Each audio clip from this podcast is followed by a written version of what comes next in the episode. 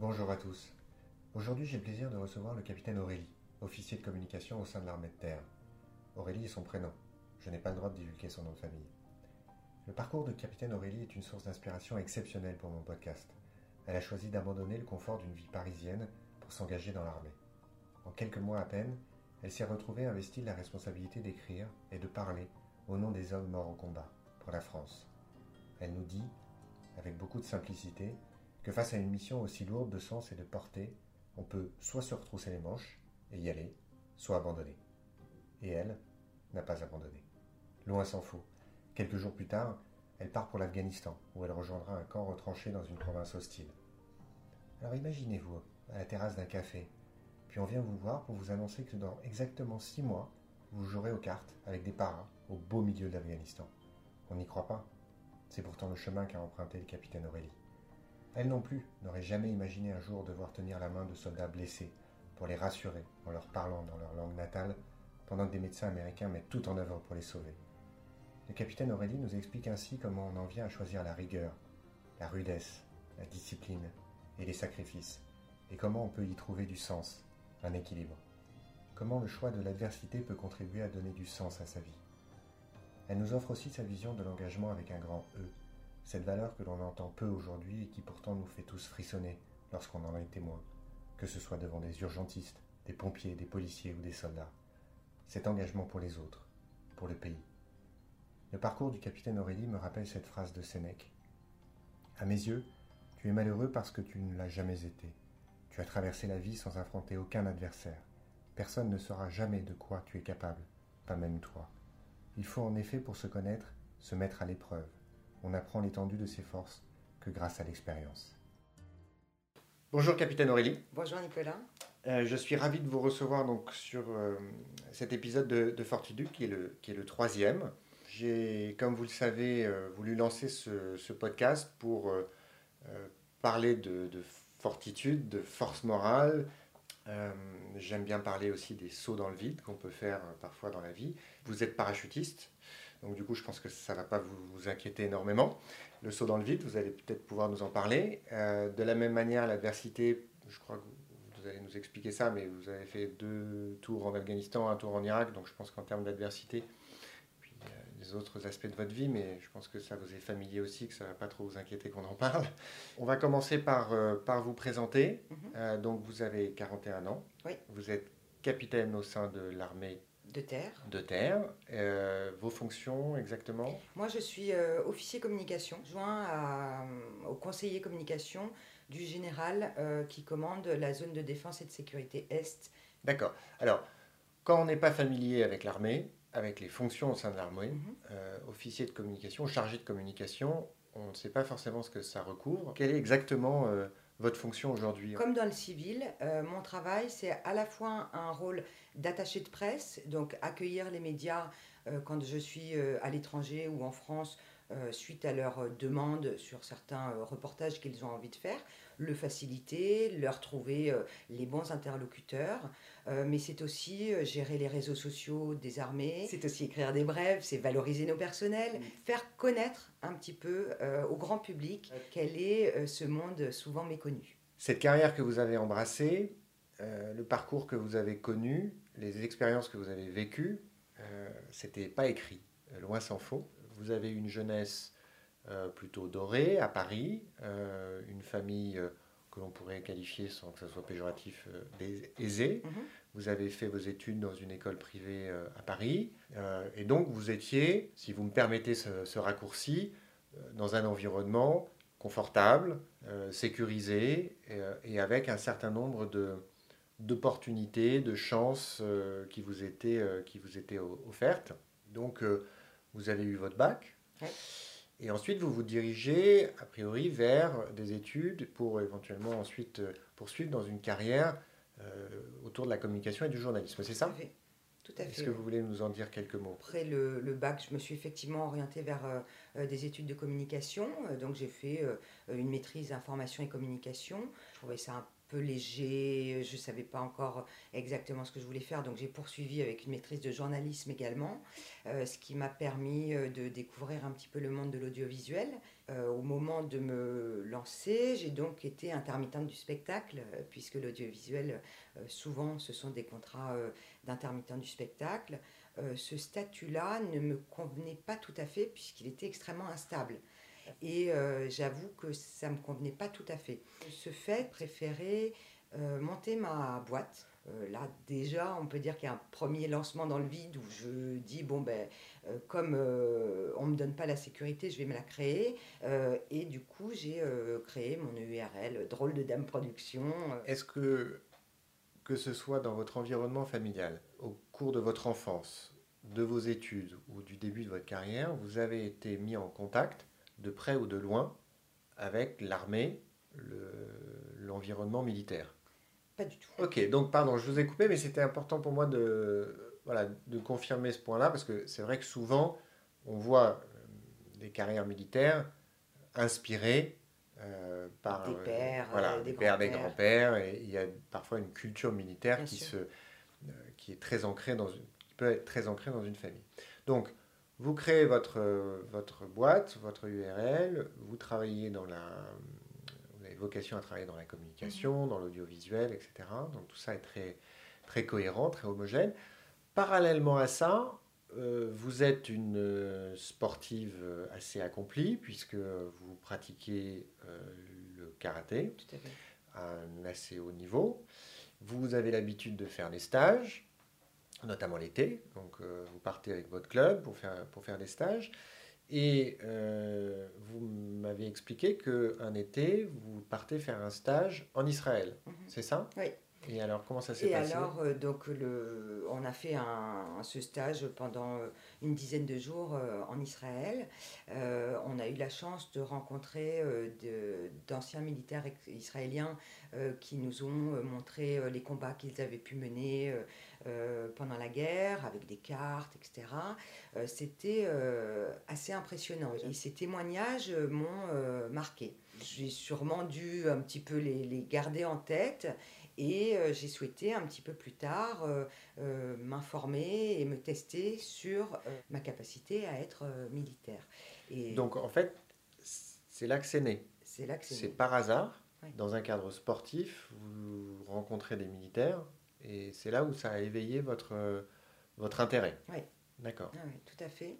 Et du coup, je suis euh, allée faire une préparation militaire euh, euh, terre, enfin, comme, comme il en est proposé en France, mais je ne le savais pas à l'époque, parce que je n'ai pas eu la démarche de, de, chercher.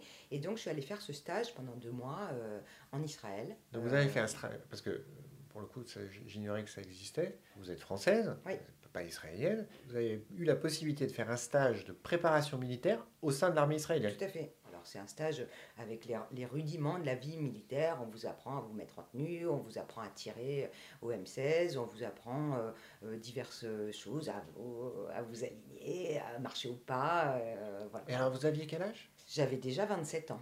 J'étais, j'étais d'ailleurs parmi les plus. Je devais être la plus âgée du, du groupe.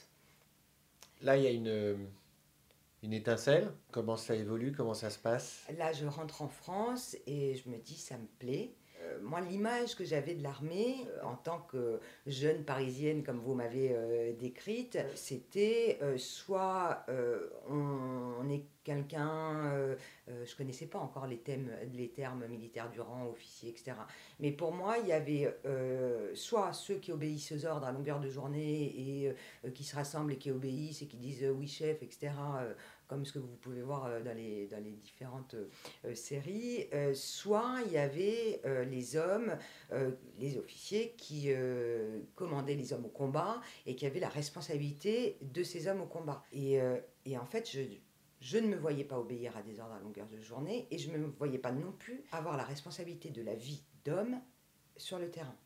Et je me suis rendu compte qu'il existait des postes beaucoup plus varié que l'image que je pouvais en avoir. Mhm.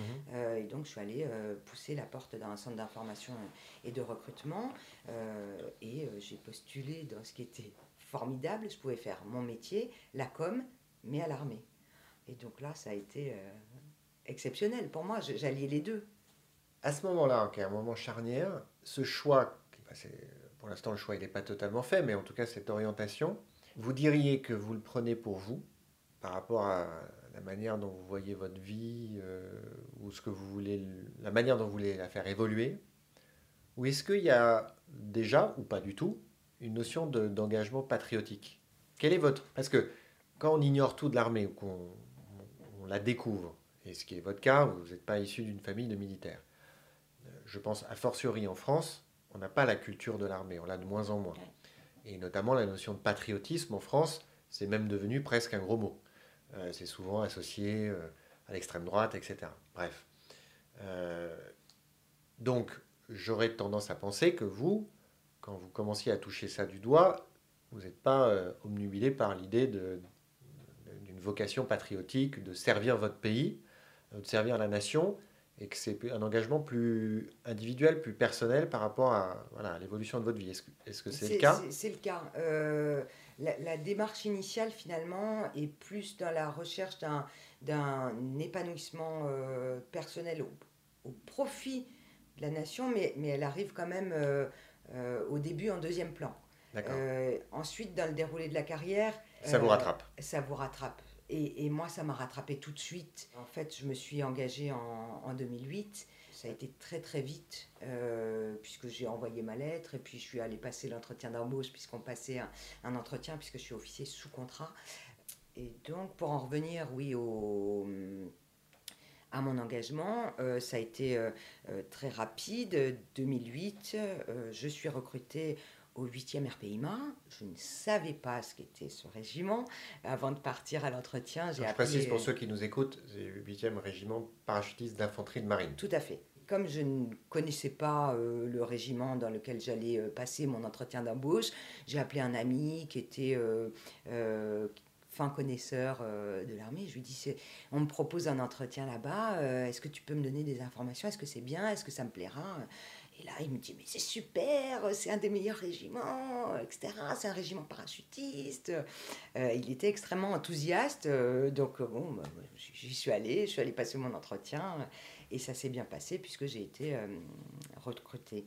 et à partir de ce moment-là, on est envoyé en formation militaire. Donc, une formation un petit peu accélérée à aux écoles de Saint-Cyr-Couette-Quidan, où là, on nous apprend.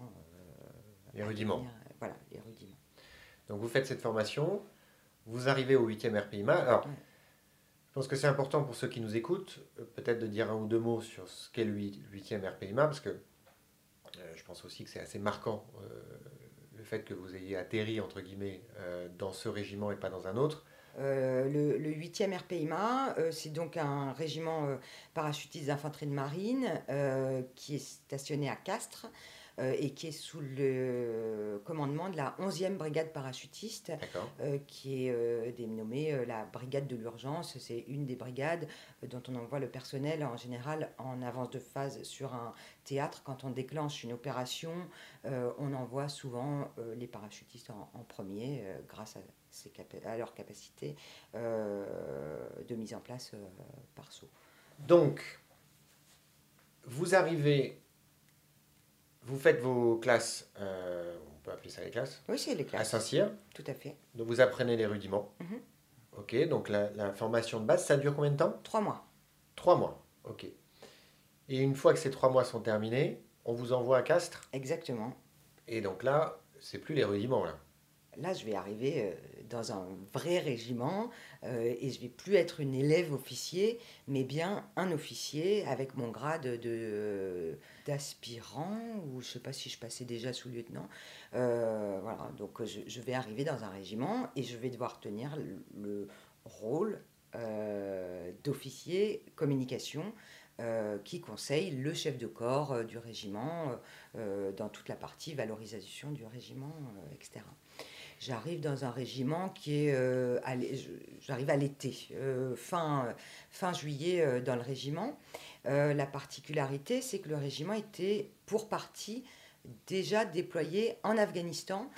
donc moi, j'arrive à un moment assez calme finalement, puisqu'il y a peu de monde au régiment, ce qui me laisse le temps de découvrir un petit peu, de prendre mes marques.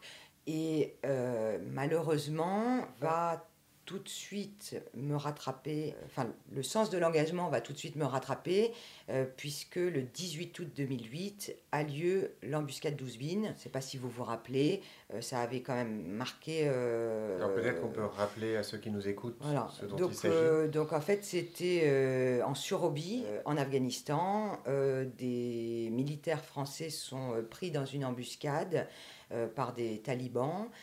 10 d'entre eux vont mourir après d'âpres combats. Et ça se passe le 18 août, au moment où euh, tous les Français sont à la plage, où jusqu'à présent on n'avait pas eu de morts euh, aussi, euh, dans un nombre aussi important, dans un moment où aux informations il n'y a rien d'autre. la France prend conscience euh, que euh, ces enfants se battent euh, pour elle à l'autre bout du monde, alors que eux sont tranquillement à la plage. Ils se rendent compte aussi que ces fameux enfants de la patrie sont jeunes et ils s'en étonnent.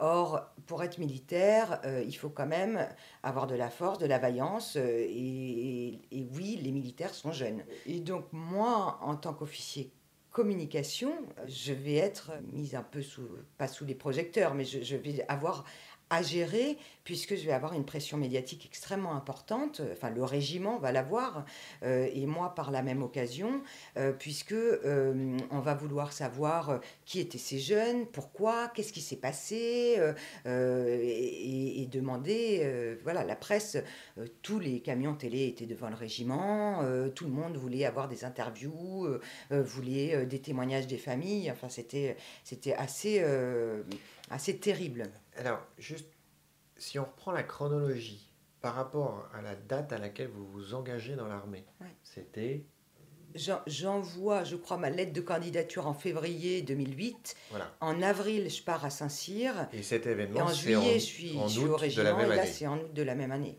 Donc, c'est six mois après votre engagement. Si je résume et je simplifie, six mois auparavant, vous êtes, ou sept mois auparavant, vous ne saviez pas que vous alliez vous engager dans l'armée en tout cas pas assurément. Mm.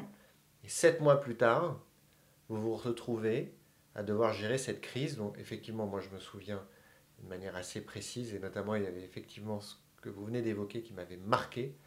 C'était la manière dont les gens s'étonnaient et les médias relayaient et créaient une forme de polémique autour de l'âge des soldats. Mm. Euh, et effectivement, comme si, ignorant tout de l'histoire, d'une manière générale, parce que le débarquement en Normandie, on sait bien que ce pas des quadras qui, sont tombés. Mm. Tout le monde le sait. Euh, et, on entendait assez peu finalement euh, des gens pouvoir dire, même pas des gens de l'armée, dire mais attendez, quand vous avez 45 euh, kilos de pactage, que vous êtes en montagne en Afghanistan et qui fait peut-être 40 degrés, bah, vaut mieux avoir 18 ou 20 ans que, que 45. Et effectivement, je me souviens de ça. Et donc vous vous retrouvez c'est, là, on n'est plus dans la gestion de projet, on n'est plus dans, euh, dans une entreprise où on va vous dire tiens, là, il faut que tu gères cette présentation pour décrocher ce client. C'est, vous n'avez vous avez pas paniqué, vous n'avez pas suffoqué par rapport à la responsabilité qui était la vôtre? En fait, quand on est dedans, il faut gérer immédiatement, euh, une cellule de crise a été montée. Euh, j'ai été, euh, on m'a donné les éléments, on m'a expliqué. voilà, le, commandant en second du régiment, puisque le chef de corps était en Afghanistan. Donc, dans ce cas-là, il confie les rênes du régiment à son second. lui m'a dit voilà ce qui se passe euh, les combats étaient encore en cours quand il m'a prévenu. Il va falloir se préparer, euh, il va falloir gérer la crise, etc. Euh, donc il m'a préalerté, on a commencé à, travailler, et puis ensuite, soit vous abandonnez, soit vous, vous, retroussez les manches, et puis vous êtes dedans. Donc moi, j'ai passé des, jours au téléphone avec tous les téléphones qui sonnaient, le portable fixe, des mails, etc. Bon, je, je j'avais les pieds qui touchaient pas terre, hein, euh, clairement. Euh, les journalistes qui étaient en bas, devant, euh, et, et, on comprenait cette, cet intérêt, hein, c'était, c'était quand même normal. voilà, donc il a fallu. vous étiez combien au sein du, à, gérer cette communication? Pour le régiment, j'étais seule.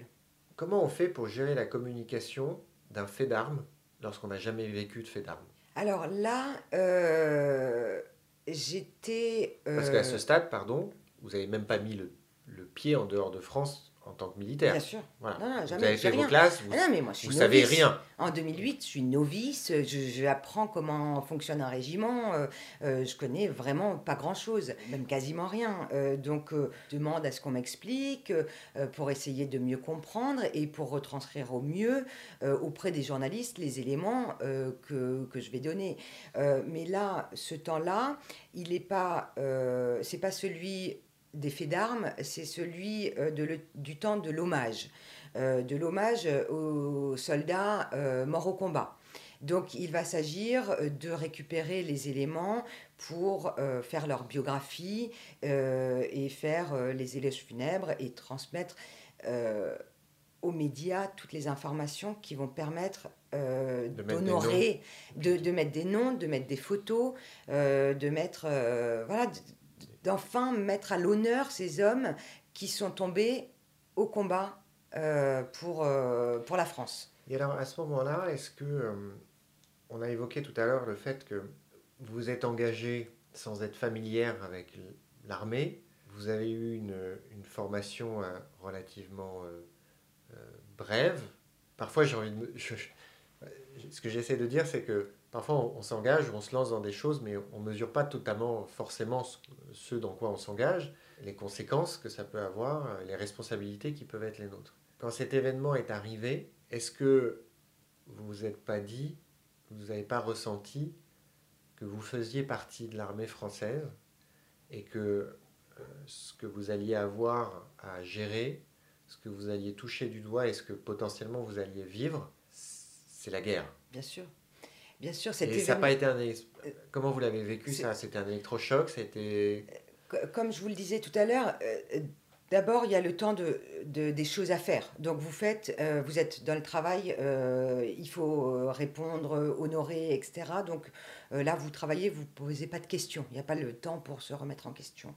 En revanche, euh, cette prise de conscience euh, relativement violente, je l'ai eue euh, sur euh, le temps d'hommage euh, qui a été celui de la cérémonie aux Invalides où là, je n'étais plus sans cesse avec mes téléphones qui me dérangeaient, etc., à courir après le temps.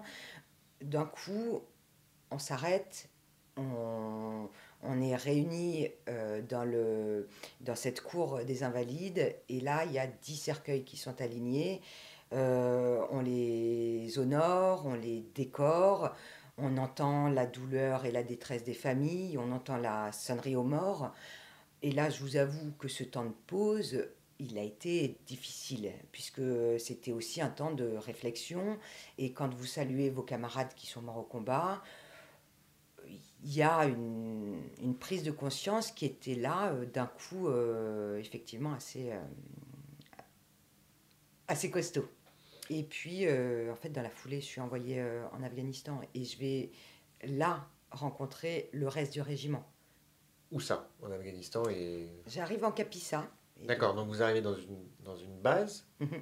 C'est une base avancée, c'est une base... Oui, euh, c'est euh, ce qu'on appelle une FOB, une Forward Operational Base. donc une euh, base euh, avancée opérationnelle. Exactement, faite de, de bastion wall, de, de, de, de, De murs en... de, de, murs, protection. de protection, voilà, avec de la poussière partout, des tentes, on vivait en tente, des, enfin, c'est un camp avancé qui était vraiment très rustique puisque cette, le, le régiment faisait ce qu'on appelle de l'ouverture de théâtre. C'était les premiers à mener cette mission à cet endroit-là.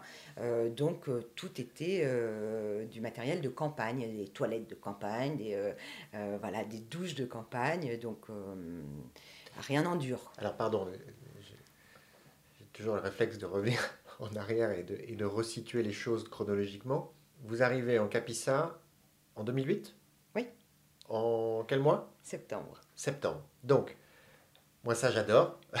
c'est mon, kiff. le nouvel an de 2008, quand vous avez fêté le nouvel an, vous n'aviez aucune idée que neuf mois plus tard, vous alliez vous retrouver à prendre une douche dans une fob en Capissa. On est d'accord? Aucune. C'était même pas, un, un- pour le coup, un rêve de gosse. C'était pas euh, un projet euh, que vous aviez préparé pendant des années. Euh, je pense que vous êtes la définition parfaite de ce que j'appelle le saut dans le vide.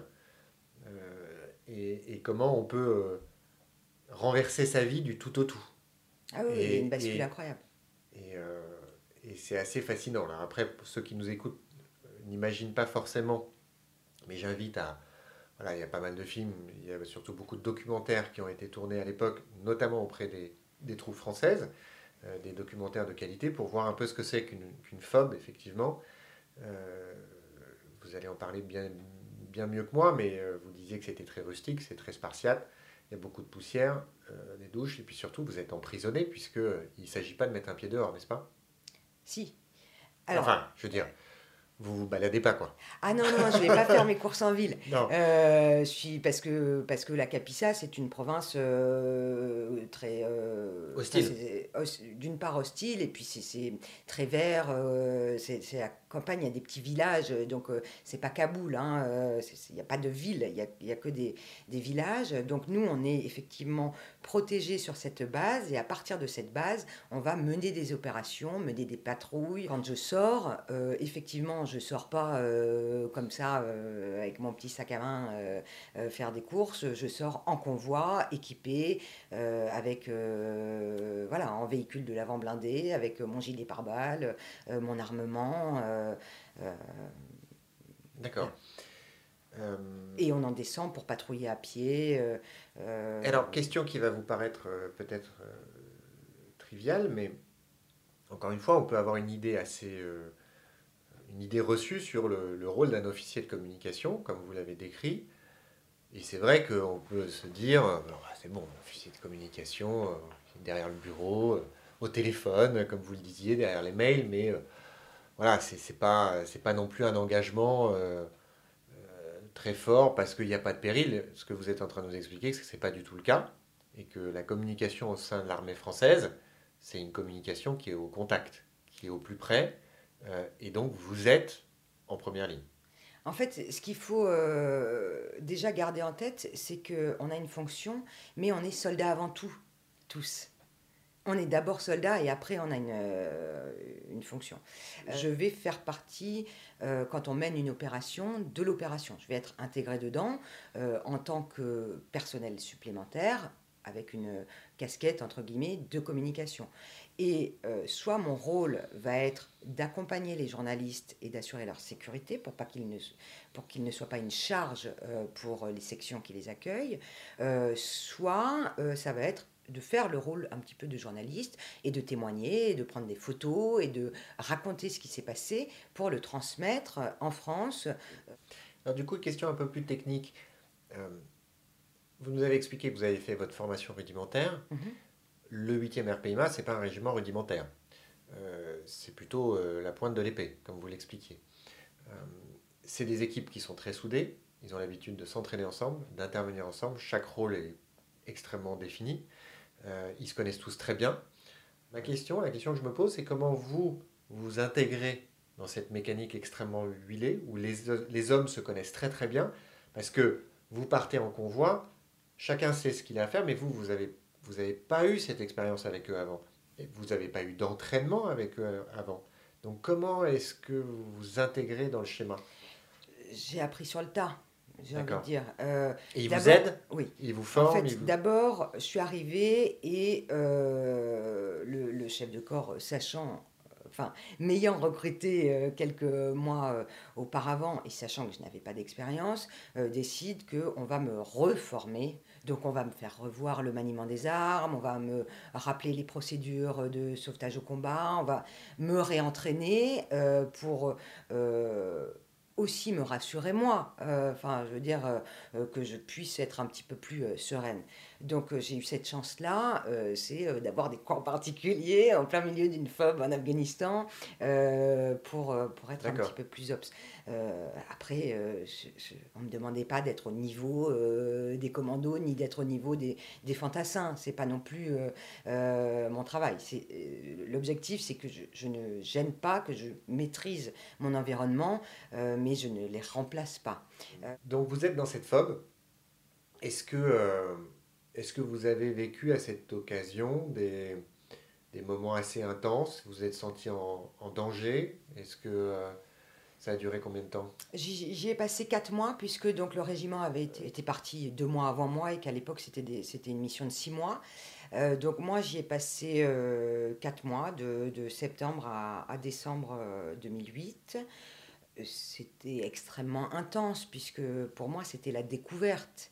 Euh, donc, euh, donc tout a été euh, découverte, de, de, patrouiller, de, de, patrouiller à pied, d'aller découvrir comment vivaient les Afghans, de, les rencontrer, d'échanger avec eux. Enfin, c'était extraordinaire, c'est une chance quand même extraordinaire.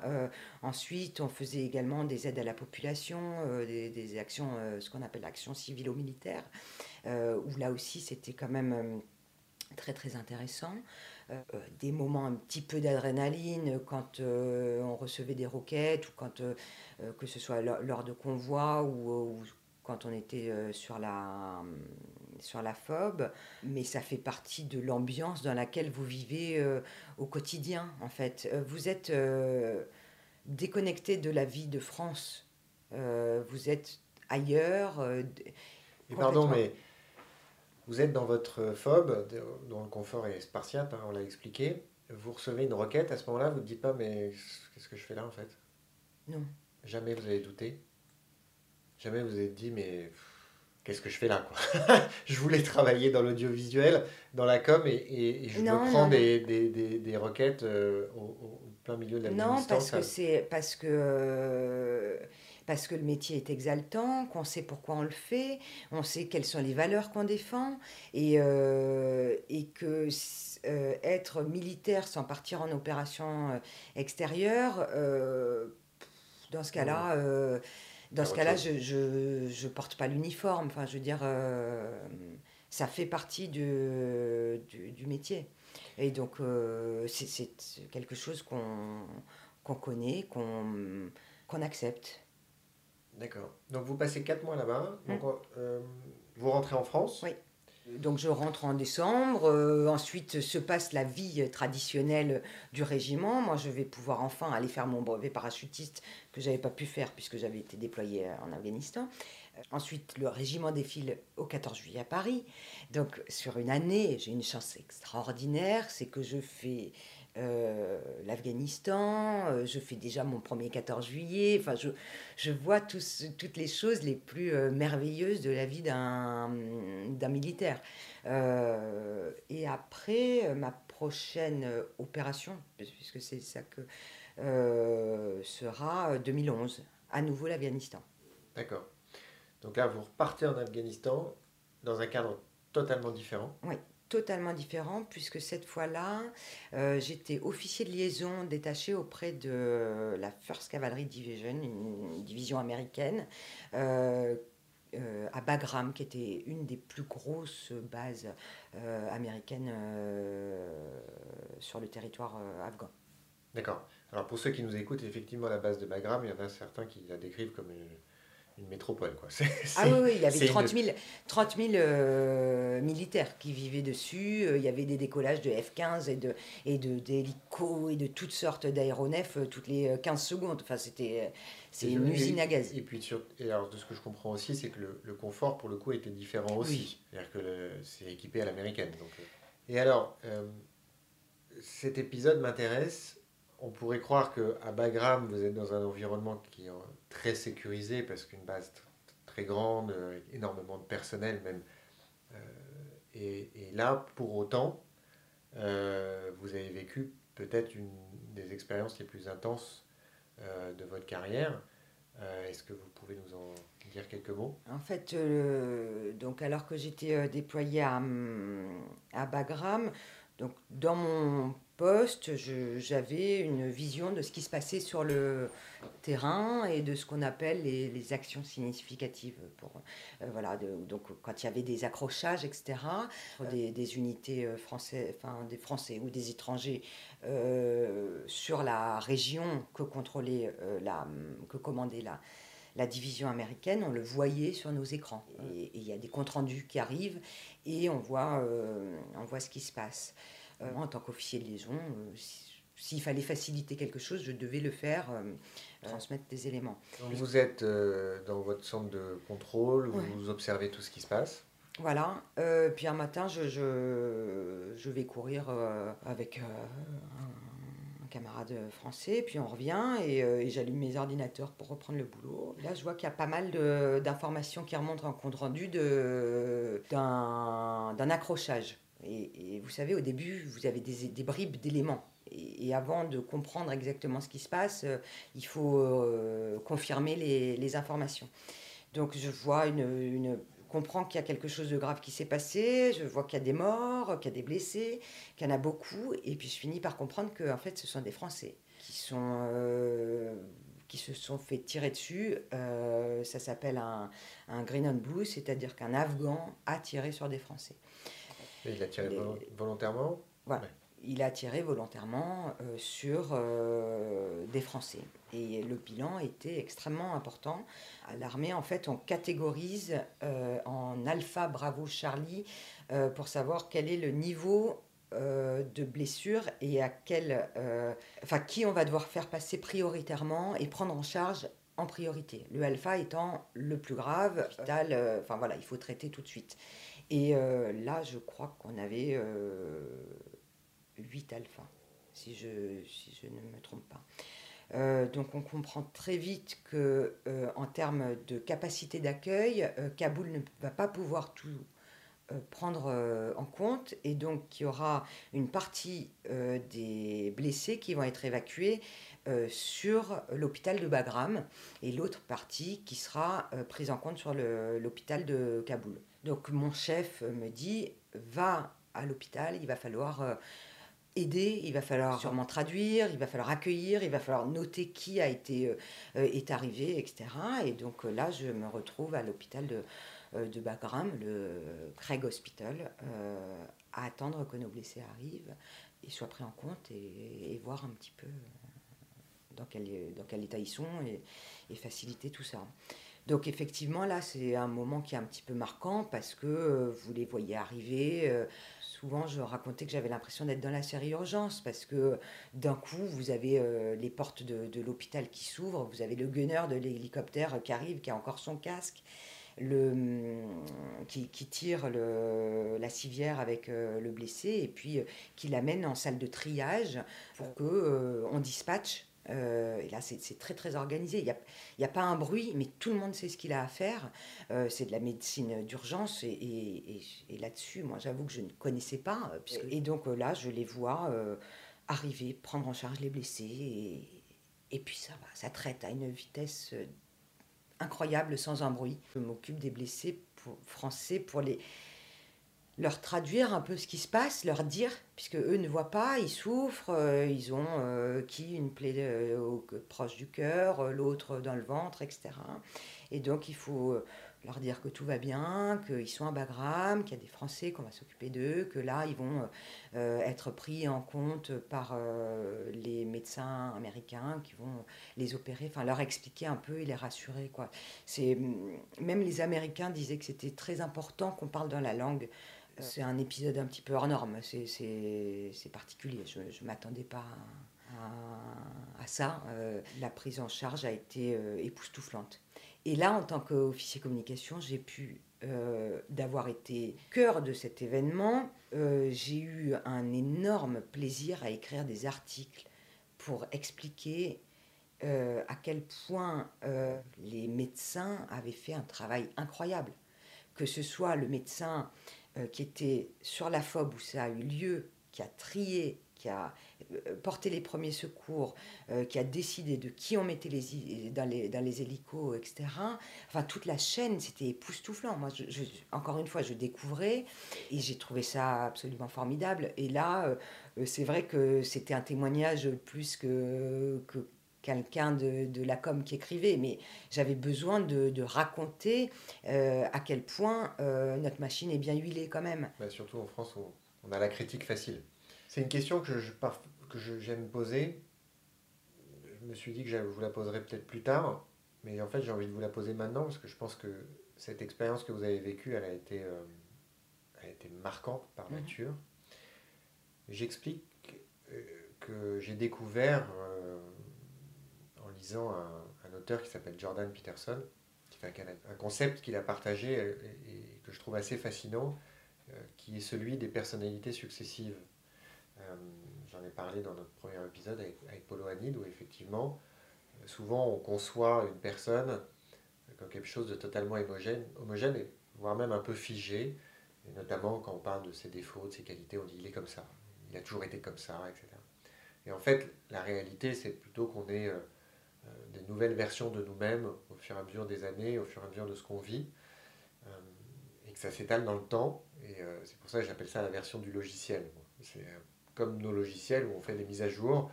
Et aujourd'hui, on est sur l'iOS 13.0.12, j'en sais rien. Ben, en fait, on, passe tous par ça, par l'évolution de nos logiciels. je pense que vous m'avez senti venir quand à chaque fois je reviens au 1er janvier de l'année 2008 et puis vous vous retrouvez projeté en Capissa, etc. Et tout ça, là, je pense que votre logiciel, il a pris des gros coups de boost. Mais avec ce que vous avez vécu là, je ne peux pas m'empêcher de penser le capitaine Aurélie, ou Aurélie tout court, a changé du tout au tout euh, à travers ces expériences-là, et notamment celle-là. C'est-à-dire que euh, vous êtes couché le soir, ou vous êtes réveillé le lendemain matin, ou peut-être deux jours plus tard, ou une semaine plus tard, mais vous n'étiez plus la même personne. Est-ce que vous avez, est-ce que c'est le cas? Est-ce que je n'importe quoi. Si c'était le cas, comment vous avez, vécu cette, cette transformation? Euh, le logiciel, effectivement, je suis complètement d'accord. Il, y, a des mises à jour euh, entre celles que j'étais euh, quand j'étais au lycée et celles que je suis aujourd'hui. je me suis, j'ai évolué par étapes. Alors, je pense qu'il y avait quand même un fond que que, que l'armée ou que, l'adversité ou que le travail euh, a développé et a fait éclore, euh, mais c'est aussi, je pense, la, prise de, enfin, la maturité. Après, euh, oui, l'adversité vous fait vous rendre compte des choses importantes ou pas, vous fait vous recentrer, vivre ces moments qui peuvent être parfois difficiles, vous permet de réfléchir à ce qui est vraiment important ou pas, découvrir et échanger avec les blessés et, les écouter euh, euh, vous donne souvent des sacrées leçons de vie, parce que ce sont des hommes qui, qui sont assez extraordinaires dans leur reconstruction, que ce soit les blessés physiques ou psychiques, ils font eux peuvent vous parler de fortitude, parce que la force morale qu'il faut pour se relever de ce qu'ils ont traversé, moi j'étais que accompagnant, entre guillemets. J'ai pas été blessée dans ma chair euh, ni, ni, dans l'esprit. Donc, euh, euh, ça, ça, marque ma vie, mais, mais pas comme eux. Puis après, l'autre question, c'était est-ce que je, je, suis contente d'être passée par là? Là, c'est difficile de me dire oui, parce que j'aurais aimé qu'il n'y ait pas assez mort, j'aurais aimé qu'il n'y ait pas assez blessés. après, je suis fière d'avoir pu les accompagner. Je, je suis heureuse quelques années plus tard d'avoir pu euh, leur écrire et leur raconter ce qui s'était passé, puisque à la lecture d'un livre sur, euh, sur cet événement, je me suis rendu compte que ils avaient pas, ils ne se rappelaient pas de l'épisode Abagram, en fait pris dans le bah, pris dans les opérations successives, la morphine, les, les, hélicos, etc., euh, tout se mélanger. Donc j'ai pu témoigner et leur donner euh, cet élément qu'ils avaient euh, oublié pour qu'ils puissent avoir une vision complète de... On parle d'adversité qui peut nous faire évoluer, nous faire changer. rencontrer, frôler ou voir la mort ou la manière dont on perçoit la mort, j'estime, a un impact aussi considérable sur la manière dont on se sent vivant, dont on approche la vie, euh, dont on valorise la vie, dont on la voit, la manière dont on la conduit. Et euh, j'imagine que tout ça vous a façonné. Euh, dans mon livre, à un moment, je, consacre un chapitre sur la mort, justement. C'est le dernier, on se demande pourquoi. où j'essaie de mettre en avant l'importance de la mort comme un élément euh, d'équilibre dans la vie, la manière dont on l'approche et on la valorise. Et c'est Plutarque d'ailleurs qui a dit euh, Je t'aime la vie euh, grâce à la mort. et du coup, bah, vous, avec ce que vous avez vécu, j'enfonce une porte ouverte, mais forcément, vous regardez votre vie et la vie de manière très différente par rapport à ce que vous pouviez imaginer avant. Et on rejoint l'histoire du logiciel. et j'aimerais que vous partagiez ça peut-être avec, avec nous si la mort, c'est euh, malheureusement quelque chose auquel on est confronté. Euh, la mort de nos camarades qui tombent au combat et, on y est rappelé euh, fréquemment. Est-ce que ça a changé ma hum, manière de vivre au quotidien? Je ne crois pas. maintenant, c'est quelque chose dont j'ai conscience et, je l'accepte sans aucune difficulté. J'ai pas peur de la mort. effectivement, moi, je, ça fait partie de la vie. Enfin, je veux dire, elle a un début, elle a une fin, euh, et elle peut avoir une fin euh, très euh, vite, mais pas parce que je suis militaire, mais parce que je traverse la rue et qu'il y a un chauffard qui arrive. Enfin, je ne sais pas de quoi est fait demain. donc, moi, dans ma manière de vivre, en tout cas, je fais les choses. Enfin, ce qui est fait n'est plus à faire, quoi. Donc, euh, j'avance euh, et je fais les choses que j'ai envie de faire et les projets que j'ai envie de mener, euh, je les repousse pas parce que, voilà, il faut aller de... Vous avez conscience. Oui. Ce qui est déjà énorme. Il y en a beaucoup qui n'ont pas conscience ou qui ne veulent pas avoir conscience. Et, encore une fois, moi, je, sans être morbide, hein, je suis convaincu que c'est un élément qu'on doit avoir à l'esprit euh, pour, euh, pour avancer justement pas repousser les projets, euh, pas repousser les prises de risques. c'est souvent quelque chose qu'on retrouve dans le discours des gens qui partagent justement des, leur, leur, parcours et, des virages qu'ils ont pris. il ne faut pas attendre, attendre, attendre. Et attendre le bon moment. Le bon moment, il n'est jamais là. Voilà. Il faut le provoquer, le bon moment. Ça arrivera. Il y aura une fin. Donc autant autant faire ce qu'on avait envie de faire avant. Donc, deuxième tour en Afghanistan, intense. Euh, ensuite, vous, en fait, vous avez jusqu'à maintenant une carrière assez mouvementée parce que vous avez fait beaucoup, beaucoup d'opérations extérieures, puisqu'après vous êtes parti. Alors ensuite, je suis partie, donc je suis revenue en France. Euh, j'ai été mutée, je suis passée à l'état-major de la brigade parachutiste. Là, quand j'étais euh, là-bas, je suis partie, euh, j'ai été des, partie en Guinée dans le cadre de la mission Tamarin, qui était une mission de lutte contre Ebola. donc j'ai fait un petit moment là-bas. Là, c'était très différent de ce que j'avais connu jusqu'à présent, puisque c'était une mission euh, pas, pas, un conflit voilà, euh, avec euh, du personnel soignant, des spécialistes des risques bactériologiques qui étaient déployés. Donc là, encore une fois, j'apprends énormément parce qu'en fait, ce qui, est, ce qui est quand même passionnant dans, dans ce job, c'est qu'à chaque fois, vous apprenez, vous, vous vous découvrez des spécialités, vous, vous apprenez sur les pays, enfin c'est quand même assez, euh, assez incroyable. Euh, donc j'en rentre, ensuite je pars au Gabon euh, avec les forces prépositionnées là-bas pendant plusieurs mois également, pareil, une, une, très belle expérience. ensuite j'ai été mutée, je suis partie en Irak l'opération extérieure euh, également. Euh, et puis là, je repartirai prochainement euh, sur une dernière opération. Tout ce que vous venez d'expliquer là, de raconter, m'inspire une chose.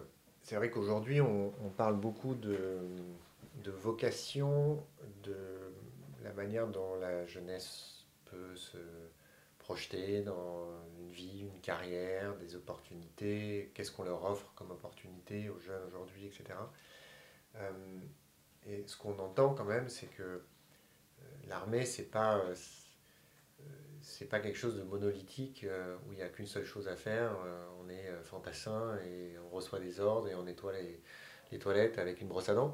en fait, quelles que soient les aspirations qu'on peut avoir par rapport à une carrière, que ce soit la communication, le droit, être parachutiste, le sport, voilà, la technologie. Évidemment à court d'idées, puisque moi je, n'en fais pas partie, je, j'en ai jamais fait partie. Mais la cuisine, voilà, il y a des milliards de métiers, il y a plus de 500 métiers, spécialités. Mais, mais, quand on lit dans les, les, campagnes justement de communication, de recrutement de l'armée, que l'armée peut vous offrir. Euh, une voie, une vie, euh, un avenir, c'est pas juste de la com, c'est une réalité. Et, euh, et en plus, alors que vous n'êtes pas engagé comme, comme un officier combattant, meneur de troupes, etc., on a vu l'intensité des expériences que vous avez pu vivre, qui alimentent une vie, qui enrichissent une vie de, manière, de manière certaine. C'est pareil dans mon livre, le début du livre, je parle du, du sens qu'on peut donner à sa vie. Et euh, je prends le parti de considérer que c'est pas tant le sens qui compte que la recherche de sens.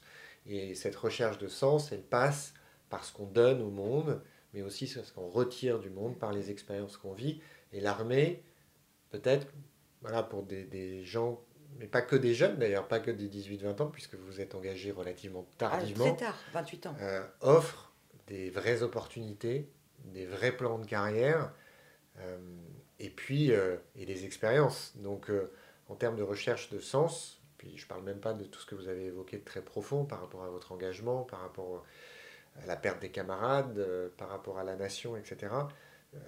voilà, c'est c'est un choix qui mérite réflexion. Bien sûr. Voilà, donc ça c'était ma, ma, petite minute de com. Euh, euh, je ne suis pas sponsorisé par l'armée française, je tiens quand même à le préciser. Enfin, s'ils veulent me sponsoriser, je suis ravi, hein, puisque quand même encore un podcast assez artisanal. Bref.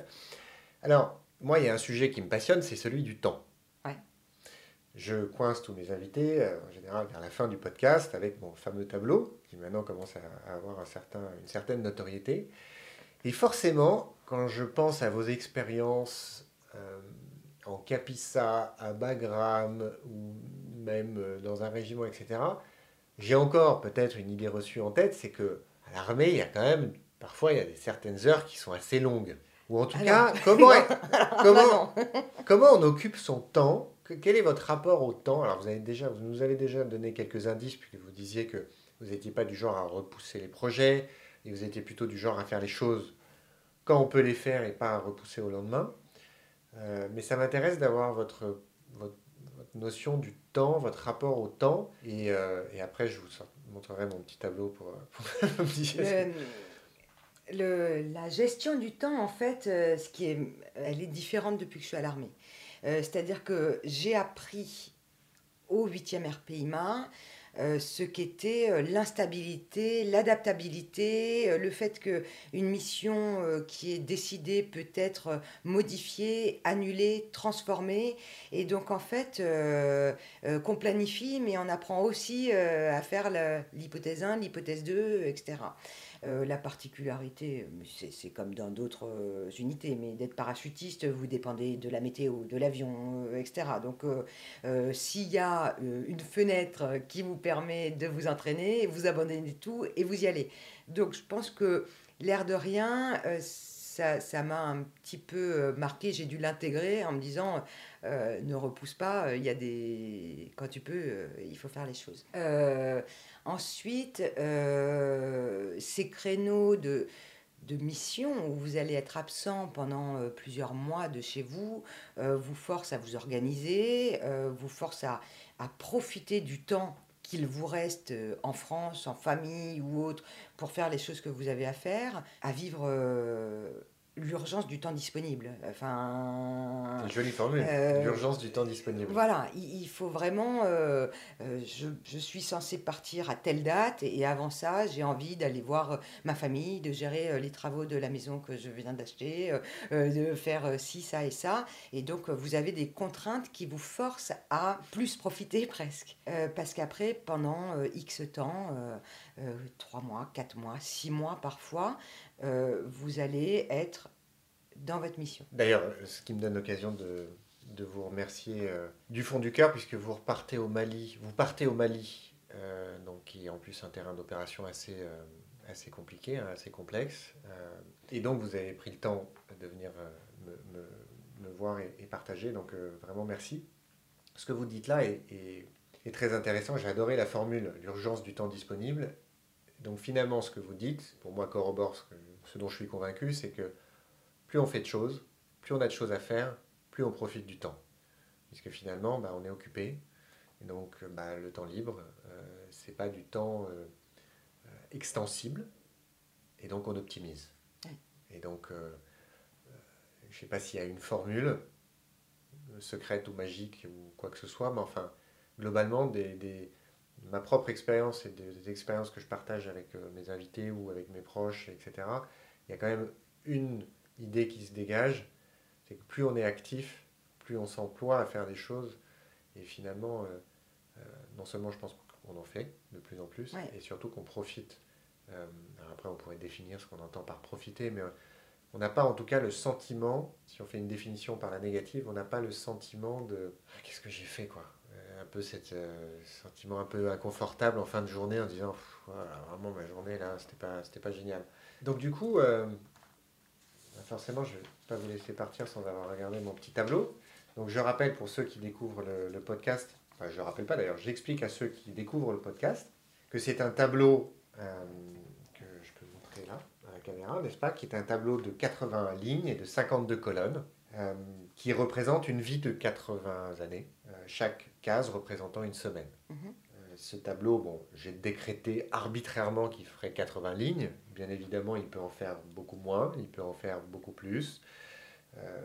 c'est, j'insiste, c'est pas la projection de ce qu'est la vie de manière monolithique ou uniforme. Je ne vois pas la vie comme ça, hein, contrairement à ce que certains pouvaient penser ou dire. Mais c'est vrai que le temps est rarement modélisé. Il est rarement perçu comme quelque chose de concret. C'est le temps qui passe, c'est ah, le temps qu'on a, etc. Tout ça est très vague. Je suis convaincu du contraire. Le temps, c'est quelque chose d'extrêmement concret. Et l'avantage de, ce, de cette représentation, c'est que c'est tout sauf euh, abstrait. Ah oui, Qu'est-ce que ça vous inspire, vous? Ah bah moi, euh, là, je, si je me l'adapte, euh, ça m'inspire un tableau euh, très coloré. parce qu'il va y avoir des séquences de ma vie, par exemple, si je mets des couleurs différentes pour les temps que j'ai passés en mission ou que j'ai passé au 8e RPIMA, puis à la brigade, puis à l'état-major de zone, en fait, euh, je vais avoir un, un Kandinsky, euh, enfin, moi, je vais avoir quelque chose d'extrêmement abstrait, euh, mais qui va être finalement très organisé et très. J'ai facilement des repères. Depuis que je me suis engagée, ma vie est finalement organisée autour des missions, des mutations, et donc ça me donne des repères spatio-temporels. En telle année, je sais ce que je faisais. Il euh, y a beaucoup de gens qui ne savent pas euh, quel était. Alors, ils vont se rappeler de 2020 euh, à cause du Covid. mais moi, j'ai finalement comme repère temporel. Des marqueurs. Des marqueurs. je sais que de telle date à telle date, j'étais à tel endroit. Et, donc, ça, je sais si ce que j'ai fait avant ou après. C'est assez amusant d'avoir ces repères-là. C'est amusant et est-ce que c'est rassurant? Je ne sais pas si c'est rassurant, mais en fait, finalement, euh, ça me permet de savoir que, oui, qu'est-ce que j'ai fait cette année-là? Alors, euh, si j'ai été engagée, ça veut dire que l'année d'après, je peux un petit peu plus souffler euh, ou que je vais profiter du coup pour aller faire un trek ou ceci ou cela. Et là aussi, je vais voir quelles sont mes. Mon, quelle est mon, mon organisation. Donc, c'est intéressant. Merci. Il y a un dernier, dernier sujet que je voulais aborder avec vous, euh, si vous êtes d'accord.